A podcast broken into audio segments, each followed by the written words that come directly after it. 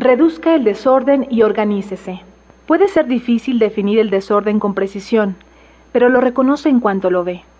Tal vez tenga usted sobre su escritorio algunos artículos que no utiliza, pero que ocupan un espacio. Tal vez tenga papeles sobre el piso de su oficina porque no sabe qué hacer con ellos. El desorden en su casa y su trabajo pueden hacerlo sentir abrumado e improductivo. Avance a su propio ritmo. Las personas que padecen TDA pueden agotarse tratando de realizar demasiadas cosas a la vez. Esto lleva a un desgaste y a evitar las tareas de organización. La clave está en avanzar a su propio ritmo. Piense en la tarea de ordenar como una serie de carreras cortas y no como un maratón. Ordene y organice un cajón o superficie a la vez y trabaje en periodos cortos de tiempo. Programe una alarma de 20 minutos cuando se dedique a la tarea de organizar. Deténgase cuando suene la alarma. No caiga en la trampa de hacer solo una cosa más. Tómese un descanso y concédase un premio por un trabajo bien hecho. Trabaje con un compañero de organización. Un compañero de organización es un amigo, un familiar o un compañero de trabajo que lo ayudará mientras organiza papeles y cuentas por pagar o cuando lleva a cabo una tarea.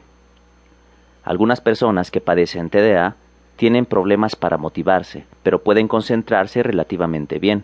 Otras tienen problemas en ambas áreas. El grado de participación por parte de su compañero de organización dependerá de la intensidad de su TDA, de su estilo personal, de sus habilidades de organización y de las tareas que se deben realizar. Plan A. Algunas personas eligen el plan A. Tener a un compañero de organización en la misma habitación, pero que no interactúe con ellas. Algunas veces el simple hecho de tener a alguien cerca mientras se organiza le puede servir para concentrarse. Por ejemplo, tal vez esté ordenando algunos papeles mientras su compañero de organización está en la misma habitación, pero realizando otra actividad. El plan A es muy efectivo para las personas que sienten que necesitan de un poco de ayuda, pero que tienen una clara idea de cómo quieren organizar las cosas. Plan B otras personas eligen el plan B, permitiendo que su compañero de organización ayude pero sin dar consejos ni sugerencias. Si está usted organizando papeles, se los entrega a su compañero y le dice dónde desea que los coloque.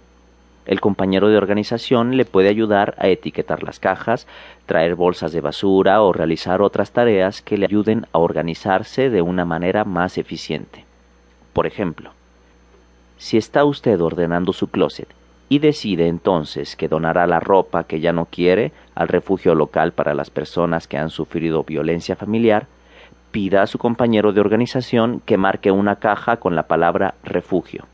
Cuando encuentre un artículo que ya no necesita, se lo entrega a su compañero. Este lo colocará dentro de la caja. Esto hará que el proceso sea más rápido y reduce las posibles distracciones. Plan C. En el plan C, su compañero de organización participa activamente en el proceso. Sugiere la manera de organizar los artículos, le pregunta si realmente necesita un artículo en particular y hace que recupere la concentración. Por ejemplo, si usted decide organizar sus gabinetes de la cocina, su compañero de organización saca cada uno de los utensilios y le pregunta si desea conservarlo, tirarlo o donarlo. Entonces coloca el artículo en la pila apropiada. Usted ni siquiera toca los artículos. Esto reduce su nivel de distracción y su indecisión para deshacerse de algunos artículos. Esta opción es para aquellas personas que necesitan ayuda para encontrar un plan de organización y que suelen perder la concentración con frecuencia. Para algunos proyectos, tal vez tenga usted una idea clara de lo que le gustaría lograr. Tal vez quiera seguir el plan A o el plan B. Para otros proyectos, tal vez sienta que no sabe por dónde empezar.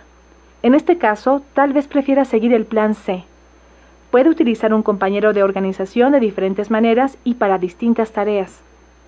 Antes de iniciar una tarea, indíquele a su compañero de organización el nivel de participación que necesita para que ambos tengan una clara expectativa.